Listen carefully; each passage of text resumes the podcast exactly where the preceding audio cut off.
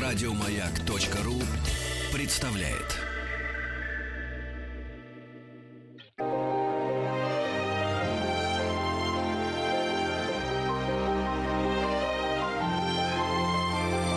Собрание слов Фёклы Толстой я приветствую слушателей радио «Маяк». У микрофона Фёкла Толстая. Это программа «Собрание слов». И сразу с удовольствием вам представляю гостю нашей сегодняшней студии. Это э, Каталин Любимова, жена э, знаменитого режиссера Юрия Петровича Любимова и председатель правления благотворительного фонда э, развития театрального искусства Юрия Петровича Любимова. Э, мы встретились в этой студии в связи с столетием со дня рождения Юрия Петровича, который вот э, в эти дни в конце сентября мы будем отмечать. Здравствуйте, Каталин. Здравствуйте, приветствую вас, Фёкла, и всех слушателей «Маяка». Да. Я хочу сказать, что э, вот у нас э, час э, предстоит нам поговорить, и, конечно, совершенно невозможно представить себе, что мы как-то как серьезно сможем, э, сможем поговорить об этой великой личности, прожившей почти век. Но мне, наверное, хочется начать с того, что для наших слушателей, особенно тех, кто в Москве, может быть э, прямо полезно полезным, я хочу сказать вам, что э, открылась уже, и мне посчастливилось ее посмотреть, замечательная выставка, куратором которой является Каталин. Это выставка в Музее Москвы, которая называется «Любимов и время 1917-2017. Сто лет истории э, страны и человека». А, и вот мы сегодня будем говорить э, немножко об этой выставке, и, может быть, какие-то экспонаты из нее станут поводом для э, воспоминаний э, Каталин. А, первое, что я хочу спросить вас, вот это такое соотношение между э, жизнью Юрия Петровича и веком. Насколько его судьба, насколько его жизнь типична для тех ста лет, которые прошли, которые отделяют нас от Октябрьской революции, от, от его рождения? Или наоборот, вся его жизнь вопреки тому, что было? Трудный вопрос вы задали мне. Я, честно говоря, очень глубоко не размышляла об этом. Но поскольку я была его спутницей в течение 38 лет, э, конечно, я э, поневоле понимала и поняла много всего, то, то что происходило в, нашей жизни. Факт то, что, конечно, э, история страны, история семьи любимых, и в том числе Юрия Петровича, это неотделимо. Это идущее вместе. Но, тем не менее, по воле судьбы Юрий Петрович э, на некоторое время оказался за границей. Это и называется период вынужденной эмиграции. Так вот, после его возвращения он э, должен был бы поднимать тот театр, который он создал в 1964 году. И, конечно, это была большая и сложная задача. Но, тем не менее, я, несмотря на то, что у страны и у самого Юрия Петровича была сложная э, судьба, это не отражалось э, и не отразилось на их желание что-то делать полезное, важное, хорошее, ценное, порой, э, как вам сказать, такой, который остается на долгое время. Я имею в виду здесь спектакли, которые идут э, несколько десятилетиями. Так вот, э, э, наверное, судьба человека – это непрерывно связана и с той страной, историей с той страны, в котором э, этот человек родился, жил и работал. Да. Хотя вот вы написали замечательные слова, когда было открытие выставки на такой импровизированной стене, которая напоминает кабинет любимого на Таганке, э, где многие оставляли. Вот вы, вы написали такой завет его деда, да? А, делай... Как Делай это... свое дело, а там будь что будет. Да, это такая тоже, э, мне это было любимое э, такое выражение тоже Льва Толстого. Э, многие считают, что это его фраза. Он всегда ссылался на старую французскую поговорку, которая говорит «делай, что должно, и будь, что будет». Вот когда создавался театр на Таганке в 64 году, вот что Любимов считал для себя должным? Вот какова бы была его, как сейчас современный человек бы говорил, мотивация? Зачем ему это было нужно? И зачем ему казалось казалось, это нужно э, зрителю, театру, Москве, стране? Э, я думаю, что прежде всего э, в том возрасте, когда он уже находился в зрелом возрасте для актера, ему было ну, под 50 когда он должен был бы тон накладывать и, и мазать лицо, и, и парик одевать, и, и, и другие атрибуты, и только бутафория его окружала, ничего, никакой естественности не было, э, его стало это раздражать все больше и больше и больше. А потом э, где-то э, появилось такое желание, поскольку он достаточно много снимался в кино, что просил э, режиссера, с которым он работал, делать дубль. Вот как он предлагает. И часто принимали в, в сведения, и он э, понимал, что у него есть некое другое зрение, э, точка зрения, угол зрения на, э, на данную сцену. И То есть потом... уже у актера э, возникало Зрело. очевидно реж- режиссерский подход к работе, да. Да. Но я, я думаю, что самая сильная мотивация была именно то, то что он э, не любил э, вот это э, постриженное театральное искусство, как английский газон, вот тогда, когда это, это его выражение, что все театры были похожи друг на друга, были стрижены так, как английский газон.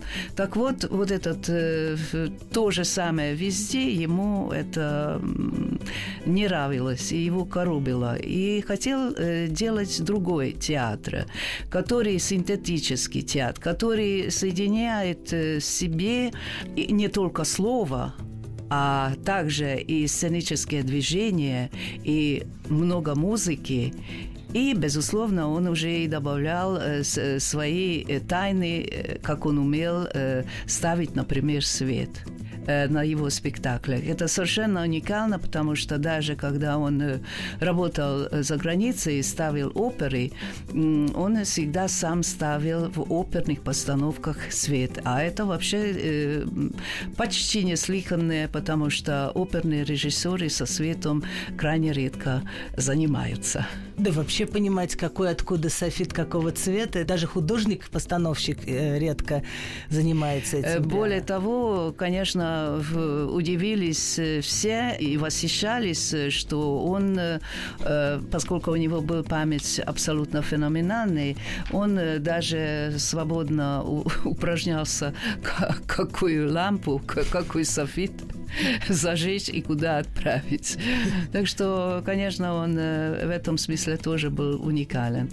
Я в связи с тем, что вы сказали софиты и лампы, тут же вспомнила этот знаменитый фонарик любимого, который не фонарь, который светит на сцену, а фонарь, который из зала во время спектакля, во время репетиции посылает определенные сигналы э, артистам. И этот фонарь тоже есть, если я не ошибаюсь, на есть. выставке в да. музее Москвы, да. которая да. сейчас идет. А, сколько там было сигналов в этом, э, что это азбука Морзе и вообще э, их было два, три, пять или бесконечное количество. Нужно было художественно воспринимать эти, это моргание. Нет, это никакое художественность э, здесь не было и быть не могло. Здесь э, просто было, ну как вам сказать, э, помощь артистам держать спектакль в таком уровне и в таком ритме, которого э, он поставил, э, ну, в данном случае, допустим, доброго человека из сезона. Как в всех э, своих постановках очень важно было внутренний ритм. А если актеры роняли этот внутренний ритм, начиналось распадание всего спектакля. Потому что там очень точно и четко распределено движение со светом, со звуком, э, с музыкой и со словом. И это нужно было держать э, все вместе. Так вот, фонарик, угу. между прочим, с которым он прошел всю войну, был сигналом, что если красный сигнал, это плохой. Плохой сигнал. Значит, э, спектакль идет э, так, что на завтра назначен будет репетиция. Э, зеленый – это когда все в порядке и доволен, и, и все э, замечательно. А белый, вот он показывал белым светом э, нагонять то ли э, звук, то ли э, слышимость. Если он высвечивал ухо, значит, э, громче надо говорить. Если он высвечивал э, свою руку, он показывал и ритм спектакля. То есть э, помогал им набрать тот ритм, который поставлен в спектакль. Это помогало актерам, но не все, потому что вы сами понимаете, актеры э, такие независимые существа, и не всегда всем э, это нравится, но тем не менее это было и на Западе также. На Западе, кстати, их э, актеров, э, артистов э, не теребило. Э, там совершенно нормально воспринимали и даже были очень благодарны, что они таким образом могли почувствовать внутренний самой ритм спектакля. Ну да, и могли, могли как-то иметь, э, опять же, говоря современным языком, обратную связь, да, могли сразу понимать, туда движется э, все или, или нет. Абсолютно верно. Вот, э, вы знаете, вы стали говорить о том, о, о чем мне несколько раз специалисты в э, театре, театральной критики говорили, что вот широкий зритель, и особенно люди, которые не так хорошо э, знают спектакли Юрия Петровича Любимого, просто не застали спектакли Таганки, потому потому что понятно, что, что уже довольно много времени прошло с тех лет, когда Таганка начиналась, когда была в расцвете, что мы воспринимаем любимого как э, режиссера, скорее такого политического театра, а что э, очень важное и, может быть, главное новаторство любимого именно касается формы театральной. И вот, вот это то, что его интересовало, это то, что, э, в чем он э, э внес огромный шаг в огромную какую-то роль в историю русского театра. Вот насколько самому Юрию Петровичу, как человеку, которому хотелось видеть э, другой театр, не стриженный английский или, вернее, советский газон, и вдруг у этого театра появляется такой серьезный политический разворот. Это было для него в какой-то мере неожиданно это было для него естественно, что за непостриженной формой будет идти э, неразрывно непостриженное содержание. Как он это все воспринимал? Как он вдруг оказался театральным диссидентом? Ну, он э, не считал себя, и тоже я не считаю его э, театральным диссидентом, и вообще не считаю его диссидентом никаким, потому что он не был диссидентом. Он э, и сопротивлялся, что приклеили к нему вот название, что он сделал политический театр. Это неправда. Он не делал никакого политического театра. У него просто было единственное желание, что он предполагал, то, то что его волнует, то, то, что его интересует, э, наверняка может найти еще э, тех людей, которые тоже интересуются с этими же проблемами, этими же вещами. И таким образом он э, стал выходить в режиссуру. Он не претендовал на всеобщую любовь. Он знал и вообще говорил, что театральное искусство, театр сам по себе – это элитарное искусство, потому что ну, не для всех, не для всех э, слоев э, населения. Тем не менее, вот он делал и сумел делать такие спектакли, э, которые с удовольствием посещали от академиков до самых простых рабочих. Вот это его был феномен – оказалось, то то, что его волнует, то то, что хочет э, поставить, и других людей интересует. И они принимали эту форму. Почему эту форму пони, понимали больше всего? Потому что такими скупыми средствами он доводил до них э, именно вот суть того спектакля, который он ставил. Значит, он не ошибся он нашел своего зрителя. И он до конца жизни он был очень э, благодарен своему зрителю, любимовскому зрителю, который был, э, ну, извините, 64 -го года. Это уже те люди, которые имели уже детей и даже внуков, э, и, может быть, и правнуков. То есть несколько поколений, которые ходил на его спектакли, потому что их это интересовало. Несмотря на то, что упрощенная форма, э, некоторый аскетизм. Вообще э, он не любил э, много декораций на сцене. Он считал, что это только мешает сути данного спектакля, любого спектакля. Он был в душе, но уважающий традиции, но традиции ради традиции это уже некое вырождение, которое уже не дает такой э, результат, э, который хотелось бы иметь. Не знаю, что это понятно, что я э, вам пыталась э, Кстати, это не сказать. только понятно, это еще очень в сегодняшнем дне понятно, потому что вопрос, когда, когда вопрос о традициях становится уже не просто вопросом театроведения или вкуса, а это уже становится отчасти, возвращаясь к нашей теме, политическим вопросам, а, вот, то очень важно понимать, как как традиции э, там, уважали и, и как-то им, их придерживались, но при этом развивали а, и как-то соответствовали современной жизни люди, а, великие люди нашего искусства. Я хочу напомнить нашим слушателям, что мы говорим с Каталиной Любимовой, с женой Юрия Петровича Любимова. Мы встретились в связи с столетием со дня рождения Юрия Петровича. И хочу вам сказать, что в Музее Москвы идет прекрасная выставка, посвященная этой дате, которую Каталина Сталин делал тоже как и э, основной куратор. А, вот, может быть, из-за как раз этой скупости э, средств, о которых вы говорите, некотором аскетизме, может быть, именно поэтому те вещи, которые... Вот тот визуальный ряд, э, который э, был в спектаклях, он так врезался в память. И когда заходишь на вашу выставку, видишь, например, этот... Э, я никогда не видела спектакля «Гамлет», э, понятно, э, он был закрыт Юрием Петровичем после смерти Высоцкого, но э, когда видишь этот знаменитый занавес Боровского. А, вот э, хочется спросить вас, э, помните ли вы, как это все появилось, как э, появился этот занавес, как появился этот замысел? При рождении этого спектакля меня не было. Мы с Юрием Петровичем познакомились в 1976 году. Но я знаю э, все то, то, что он рассказывал, и не только мне. Он уже репетировал э, Гамлета э, в некий материалом, который совсем не было вот это взязанное именно вот то, то, то, что мы уже знаем, и, и стал он абсолютно, как вам сказать, э, национальным достоянием России. Э, так вот, Юрий Петрович пригласил э, Давида Боровского, и дальше уже на многие годы и больше, чем на десятилетия стали работать вместе.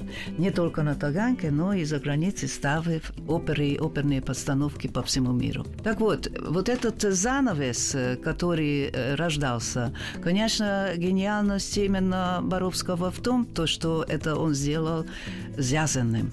Потому что это потом Из дал... такой суровый, э, ну, как будто нитки или каких-то полуканатов, какой-то тряпки э, такой, да.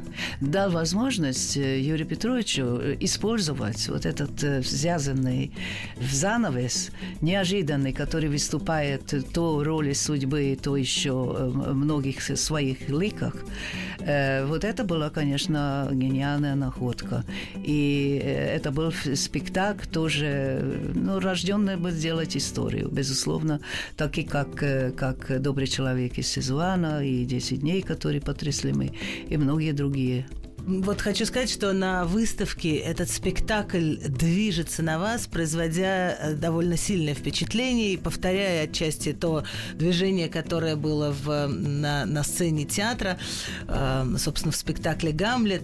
Э, если вы упомянули «10 дней, которые потрясли мир», легендарный спектакль театра на Таганке, то мне хочется еще сказать о том, что вот начиная с 29 сентября будет 10 спектаклей, это, это, которые также называется «10 дней, которые потрясли мир». А, это постановка э, такого молодого и, по-моему, очень яркого режиссера Максима Диденко вместе с артистами мастерской Брусникина. И в этом спектакле принимает участие и Вениамин Борисович Смехов.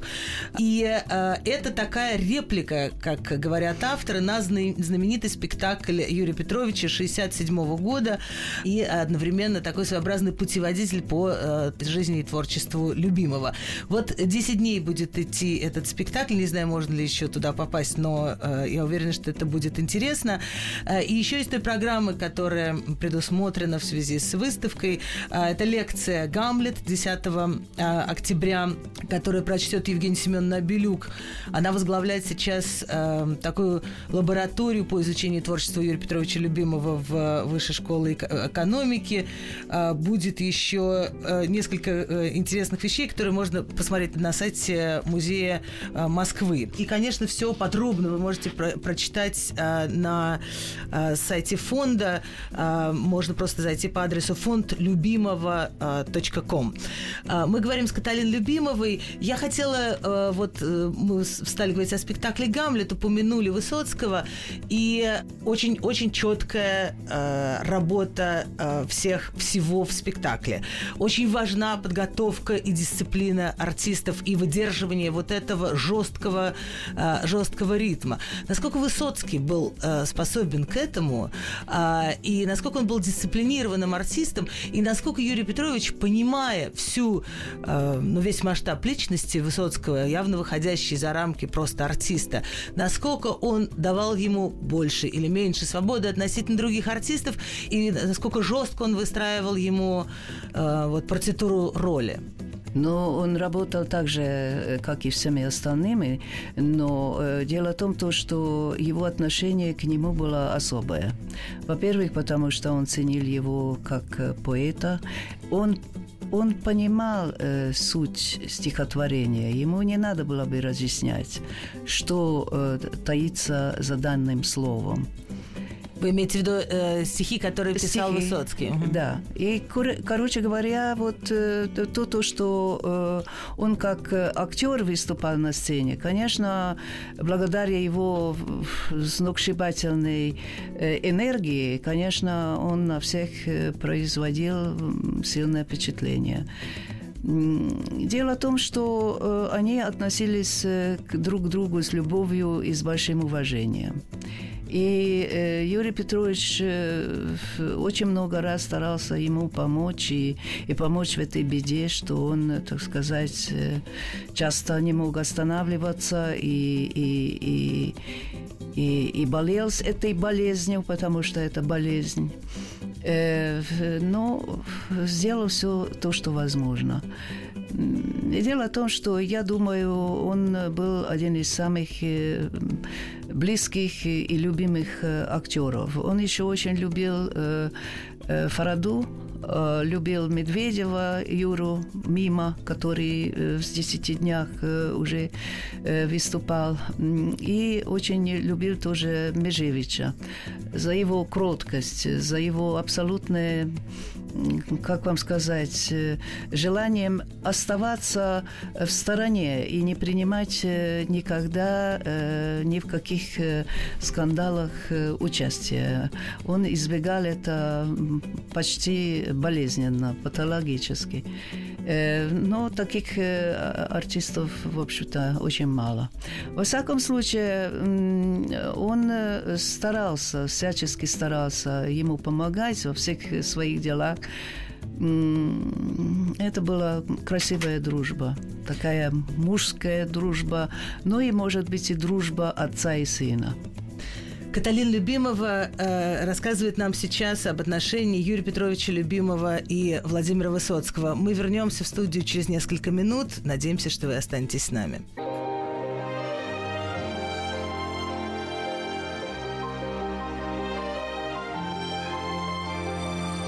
Фёкла Толстая и ее собрание слов.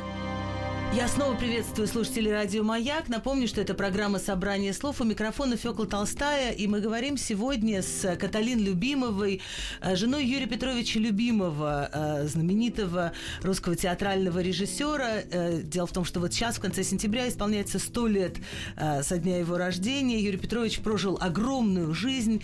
Вот скончался на 98-м году жизни. И вот именно такая почти вековая его судьба соотносится в рамках выставки, которая называется «Любимов и время 17 1917-2017», соотносится, как вы понимаете, с историей нашей страны, сто лет истории страны и истории человека. Мы говорили о том, как важна была для Юрия Петровича форма, как важно ему было в начале 60-х годов, когда он создавал театр на Таганке, э, выйти из того причесанного, постриженного, как английский газон, единого, так сказать, советского театра и предложить какой-то другой взгляд э, на то, каким может быть театр, что может э, волновать зрителя. Хотела вернуться, мы говорили о Высоцком, я хотела вернуться к разговору о работе с артистами. Вот это такая вахтанговская школа, конечно. Мне кажется, что Юрий Петрович во многом продолжал такие традиции, традиции вахтанговские. И насколько эта школа русская? Вот когда он оказывался за границей, говорили уже об этой вынужденной иммиграции с середины 80-х до, до 97 -го года, или когда он ставил э, и потом, когда он общался с оперными артистами, насколько они э, готовы были работать вот в такой стилистике? Э, очень интересный вопрос. Я должна вам сказать, что очень хорошо. Они принимали великолепно. Более того, они были очень признательны ему. Почему? Потому что на их мнение каждая репетиция была это некий э, мастер-класс. То есть он касался мастерства произношения, мастерства э, сценического движения, как посылать звук, как э, вести вообще себя на сцене, как услышать партнера, как э, установить связь с зрительным залом. И все это было бесценно для тех э, артистов, которые не знали такого подхода, потому что Юрий Петрович преследовал э, к законам условного театра. Его интересовало именно условный театр. И условный театр можно сделать, э, вернемся к той теме, и э, большой с простотой, и аскетизмом. И это, наверное, была именно уникальность, э, за которой цеплялись уже столько десятилетий зрители. Им это было интересно. Так вот, э, у него это был очень э, приятный сюрприз э, именно тогда, когда он работал с артистами, певцами угу. на Западе. Скажите, вот вы наверняка очень много времени бывали на репетициях Юрия Петровича. Я помню, что он даже и широкой публике разрешал присутствовать. Я сама бегала, когда вы вернулись из, из эмиграции, смотреть на эти открытые репетиции Годунова, если я не ошибаюсь. А были ли какие-то вещи, вещи, вспоминаете ли вы а, какие-то приемы или, или моменты, когда вы даже а, были удивлены тому, что он придумал и как он э, репетирует. Что вас поразило? Вспомните. Особенно меня ничего не поразило, потому что поразило меня первые спектакли, которые э, он поставил и привез в Венгрии на гастроли. Это было в 76 году. Это был «Гамлет», это был «10 дней» и «Зори». После этого меня уже ничего не удивило и удивляло. Э, потому что я знала, что в любой момент я могу что-то такое увидеть, которое я даже не предполагала. И, э, и рядом со мной также и остальные зрители. Так что э, здесь э, именно это была заинтригованность э, его спектаклей, э, что в неожиданном месте, неожиданном времени вдруг возникало совершенно что-то такое, которое человек даже в фантазиях не мог представить предполагать. Я слышала, что на выставке, которая проходит в Музее Москвы, э, представлены какие-то вещи, которые никогда э, никто не видел. А скажите, пожалуйста, что это и вообще как вы отбирали? Что показывать, что не показывать из э, вашего э, архива большого? К сожалению, э, из-за того, то, что у нас была э, сложная жизнь, мы много всего теряли на, по пути, на дороге, э, но то, что осталось, крайне мало. Вот то, что я э, собрала, это то, почти все то, то, что осталось. То есть э, вот из э, кусочек э, из той церкви, которая уже почти разрушена, где служил его дед, и он э, сам э, ходил, э, в, это Ярославская область, какая-то посуда, которая осталась от отца, Кузнецовский э, фарфор и прочее, прочее. Э, дело в том, что это, к сожалению, очень мало. А потом архив театра и его самого имеет также такую трагическую судьбу, потому что много всего, как вам сказать, чтобы я э, очень аккуратно выразилась, э, расташенно, то есть на память, видимо. Но дело в том, что, э, конечно, наш фонд хотел бы э, и, и ставить своей целью, чтобы все-таки э, попытаться собрать э, его э, и рукописи, и рисунки, э, которые каким-то образом э, исчезали из его кабинета или из архива э, после 2011 года даже, вот э, когда э, он оставил этот театр. И это, конечно, большая и очень сложная работа. Но мы должны это делать, потому что хотелось бы, чтобы вот это огромное, необъятное творческое наследие все-таки это могло быть э, вместе, на одном месте, и чтобы это служил хороший материал материалом для подрастающего поколения. То есть э, для тех людей, которые хотят и будут заниматься и серьезно своим делом, то есть театральным искусством. Будет это актер или режиссер или любого другого человека, который на поприщах э, вот этой профессии хочет служить. Так что для молодежи здесь э, огромная, как вам сказать, перспектива, если нам удастся все это собрать. Я надеюсь, что удастся, и я знаю, э, сколько сил вы тратите на это, и сколько энергии. Я уверена, что, э, что удастся. Но, кроме того, просто есть какая-то высшая справедливость в том, что это должно быть собрано и представлено так, чтобы... Потому что театральное искусство, в отличие от многих других искусств, уж совсем, совсем в истории сказать, остается с трудом, остаются какие-то записи, остаются фотографии, остаются экспонаты, остаются а, рецензии, и это все. Главного эмоционального потрясения, которое производит театр, уже сохранить очень трудно. Это а... сохраняется только в людях, да. в памяти и в сердце. А так это ни описывать нельзя, э, ни э, хранить в ящике. Это именно то, то, то, что самое ценное. А он ставил очень страстные, очень, очень э, эмоциональные спектакли. То есть с этой эмоциональностью и взял, хотя и скупыми средствами, и аскетично, но и нашел своего зрителя. Да. Э, я еще должна вам сказать, что наш фонд э, еще сделал фестиваль перформансов посвящения любимого, и здесь э, будет не только лекции, мастер-классы, но и будут и спектакли, и очень важные встречи. Например, я хотела бы сказать, что авторская программа Юрия Краскова из Вахтанговского театра будет тоже представлена в октябре, и будет э, опера Мартинова «Гвидо», которая уже будет э, единственный раз исполнена уже при разборке спектакля. Так что это будет очень оригинальное представление. Когда это будет? Это последний день, 27 октября. Угу. Я предлагаю обязательно побить, потому что, во-первых, замечательно сделано в театре... Натали Сац. Да, Наталья, да.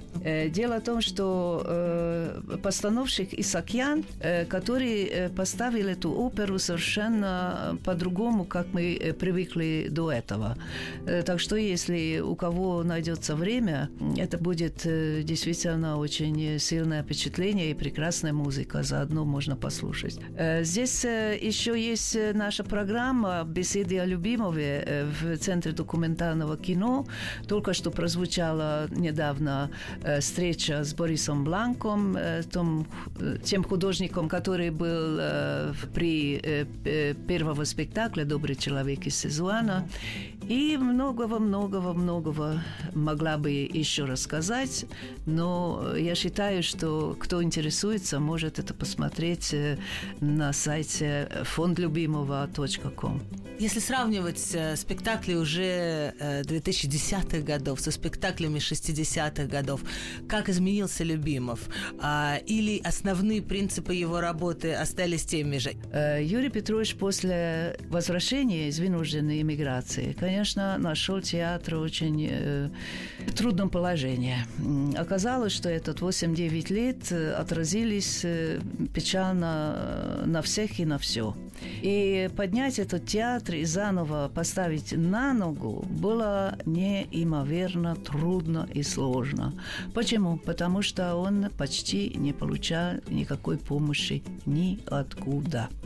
А потом э, вот эти э, расхождения, которые и обвинения были абсолютно необоснованные и несправедливые к, к Юрию Петровичу, потому что, несмотря на то, что э, он э, замечательно существовал на Западе и работал очень много и, и счастливо, э, он вернулся э, в, в свой театр, который был разрушен. И надо было бы заново строить все с основ. Поэтому э, я в 97 году решила приехать и э, полностью и целиком э, рядом быть и посвятить себя тому человеку, который я видела, что он один не справится. И поэтому вот эти, как вам сказать, спектакли, они не были ни хуже, ни лучше. Они были любивовскими.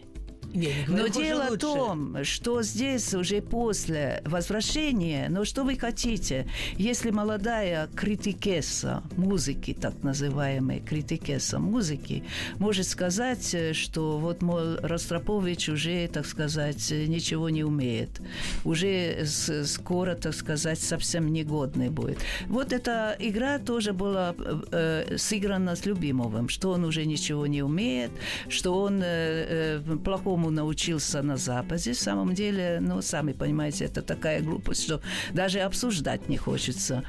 Очень Его, советская глупость. Э, согласна. Но вот последние спектакли, э, особенно последние спектакли, они более философские. Uh-huh более углубленные, вот э, где ставится больше всего акцент э, на жизни, и на смерть, то есть ухода человека из жизни. Вот это и есть э, вот глубокое такое размышляющее отношение э, к литературному материалу. И, как вы знаете, Юрий Петрович всегда сам делал свои сценарии. Так что да. он очень хорошо понимал текст и содержание тоже. Мы говорим с Каталиной Любимовой, э, говорим в связи с э, столетием со дня рождения Юрия Петровича Любимова, и через несколько минут вернемся в студию. Фёкла Толстая и ее собрание слов. Продолжается программа «Собрание слов». У микрофона Фёкла Толстая. Я говорю с Каталиной Любимовой, женой Юрия Петровича Любимова. Говорим мы о знаменитом нашем режиссере в связи с его столетием. Обсуждаем выставку, которая продолжается в Музее Москвы. И замечательная, очень богатая программа, подготовленная музеем, подготовленная фондом Любимого. Можете посмотреть, кому интересно, на сайте фонд любимого.ком или на сайте э, Музея Москвы. Я хотела спросить, э, у вас, э, трудно сказать, какое настроение было у Юрия Петровича вот в э, последнее время, но было ли у него ощущение какой-то счастливо прожитой жизни? Или те проблемы, которые с театром были в последние годы, как-то очень его огорчали и э, э, меняли его вообще как вам кажется? С другой стороны, наверное, когда человеку так много лет, уже на все взгляд более философский, как вы сейчас сказали. Было ли у него разочарование от э, всей истории с театром на Таганке? Видите ли, Юрий Петрович был э, веселым, жизнеутверждающим человеком, с хорошим юмором. Э, но то, то, что случилось, э, тем более последние годы, э, конечно, это прежде всего от, э, отразилось э, на его здоровье. И то, то, что он ушел от нас, у него еще были ресурсы, и, и не должен был бы он у, уходить, но э, во всяком случае его уход ускорило то, то что э, проделали с ним э, и ученики, и соратники, и, короче говоря, все то, то, что случилось в 2011 году. Э, безусловно, это была э, большая несправедливость и, к человеку, и художнику.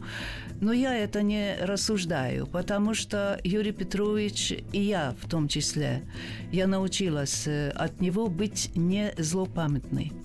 Поэтому то, что случилось, случилось. Это остается на совести тех людей, если совесть есть, которые это сделали. А так я никак, как и он, э, никак не запоминал и не жалел ни о чем. То есть вот то, что он вернулся и поднял театр и сделал эти спектакли, которые являются тоже предметом изучения на долгие годы, это он должен был сделать. И я считаю, что э, я старалась тоже помогать э, в этом ему, как э, смогла. Так что моя совесть тоже чиста. Видите ли вы среди э, нынешних э, московских или совершенно не обязательно м, даже русских театров какой-то, который напоминает вам ту э, великую таганку, потрясшую вас в середине 70-х? Все то, что я видела, я думаю, что больше всего и ближе всего э, любимовскому стилю это Максим Диденко. Который как раз сделал тот спектакль, который с 29 сентября Будет, по 8, по 8 октября будет э, идти в музей Москвы. Такая реплика на 10 э, дней, которые потрясли мир.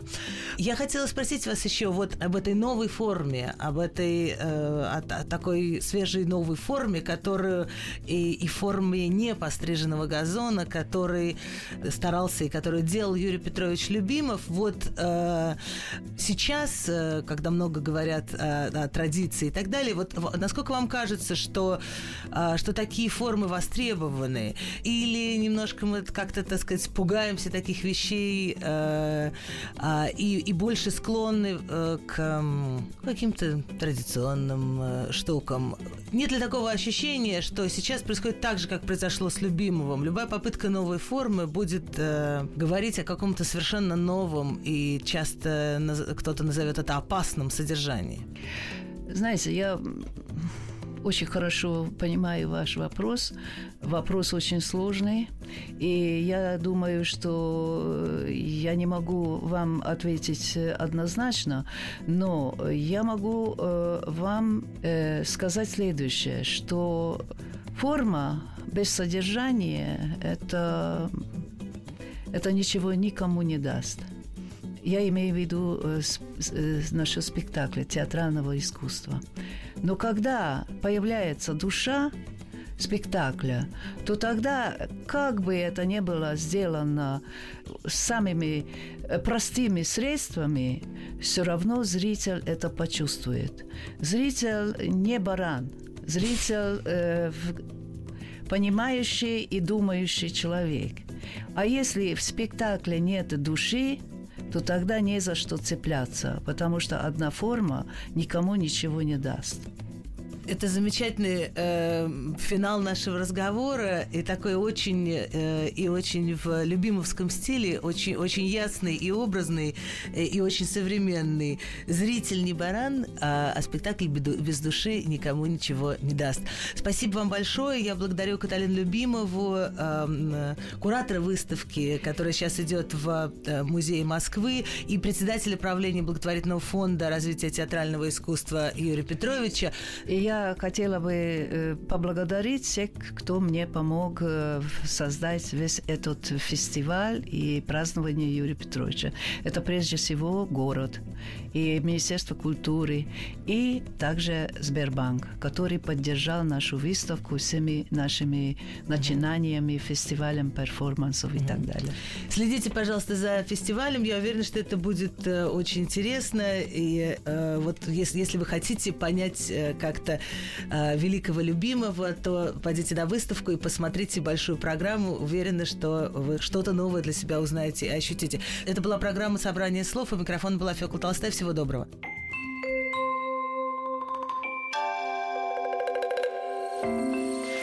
Собрание слов Фёклы Толстой Еще больше подкастов на радиомаяк.ру